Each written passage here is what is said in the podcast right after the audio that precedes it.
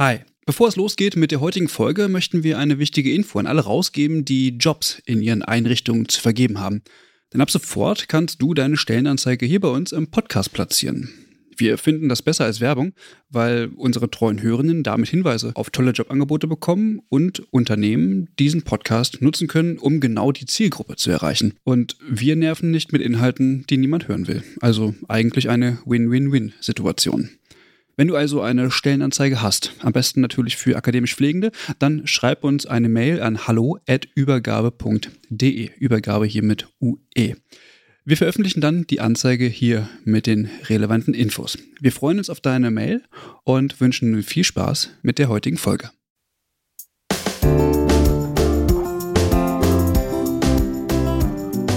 Ja, herzlich willkommen zu einer neuen Folge des Pflege-Updates. Ganz ungewohnt, heute schon wieder einen Podcast aufzunehmen. Letzte Woche waren wir ja erst dran und diese Woche schon wieder, aber es gibt ja auch immer wieder Neuigkeiten, also eigentlich kein Problem. Ja, Caro ist natürlich auch wieder mit dabei. Hi, Caro. Hi. Und dieses Mal soll es um das Thema Pflegekammer gehen. Da hat Claudia Moll, die Pflegebeauftragte, ähm, ja eine neue Ankündigung gemacht und auch um das Positionspapier der Jungen Pflege Südost und der Verdi-Jugend zur Akademisierung in der Pflege. Dann starten wir doch einfach direkt. Claudia Moll, die Pflegebevollmächtigte der Bundesregierung, hat angekündigt, dass es bald eine Befragung der professionell Pflegenden geben soll zum Thema Pflegekammer. Das war ja auch schon im Koalitionsvertrag der Ampelparteien festgelegt und das Ziel davon, das ist ja auch irgendwie naheliegend, soll es natürlich sein, herauszufinden, wie die Selbstverwaltung der Pflege denn aussehen soll. Ja, wir wollen aber im Pflege-Update ähm gern auch immer nochmal die Hintergründe beleuchten. Viele wissen es sicherlich, aber was ist denn nochmal genau eine Pflegekammer? Das ist ja so die berühmteste Form der Selbstverwaltung.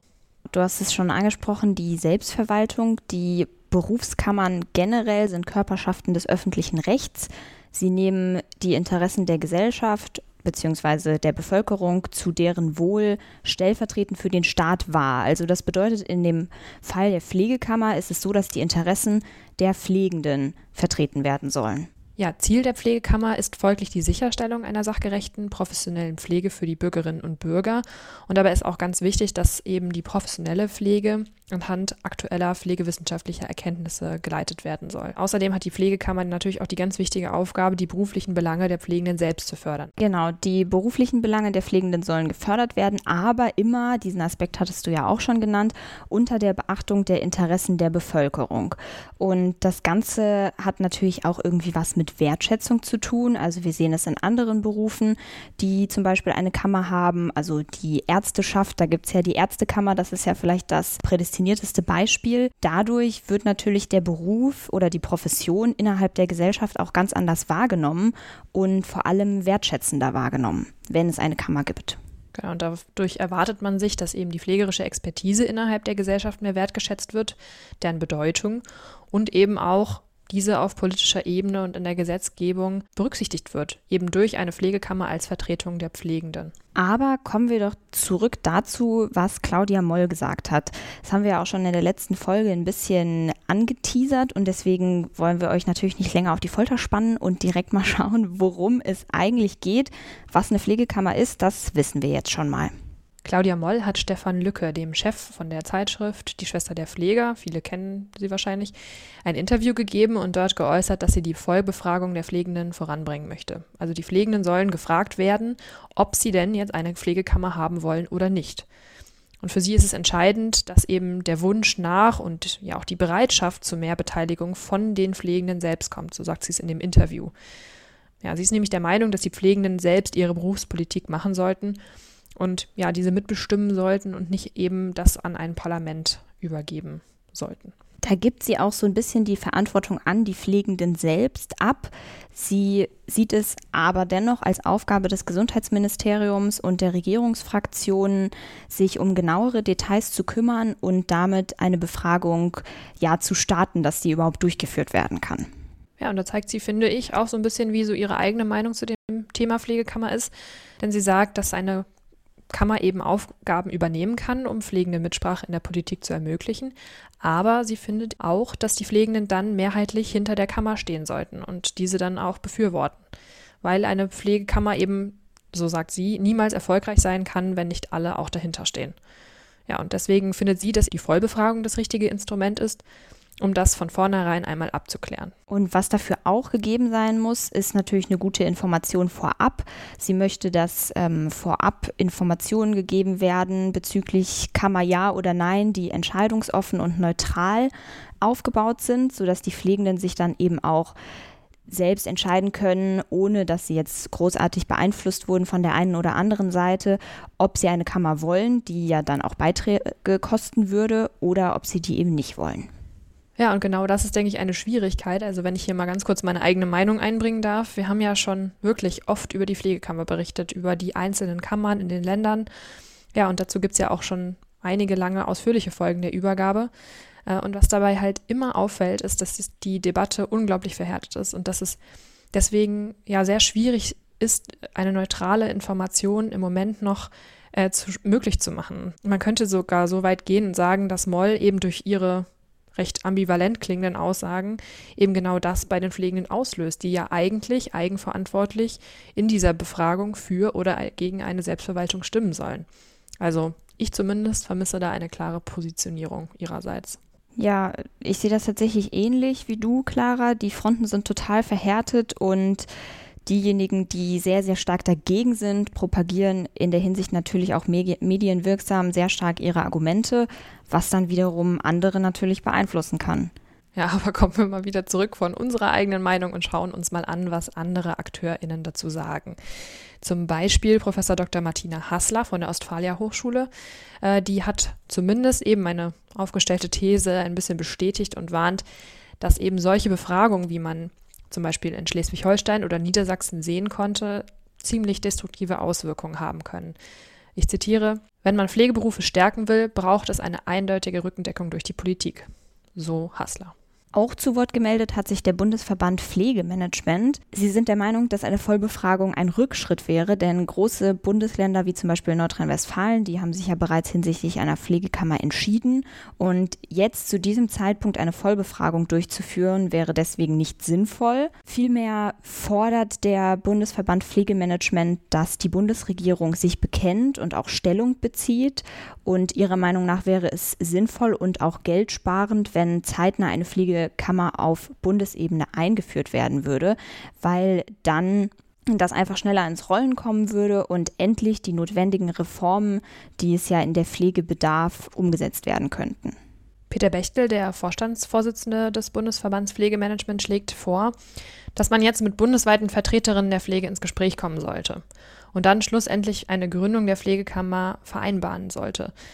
Also er spricht da den Deutschen Pflegerat und seine Mitgliedsverbände an, die ja schließlich einen Großteil der Pflegenden abbilden und deswegen dafür recht gut geeignet wären, seiner Meinung nach, eben mit der Politik gemeinsam auf Bundesebene ins Gespräch zu kommen.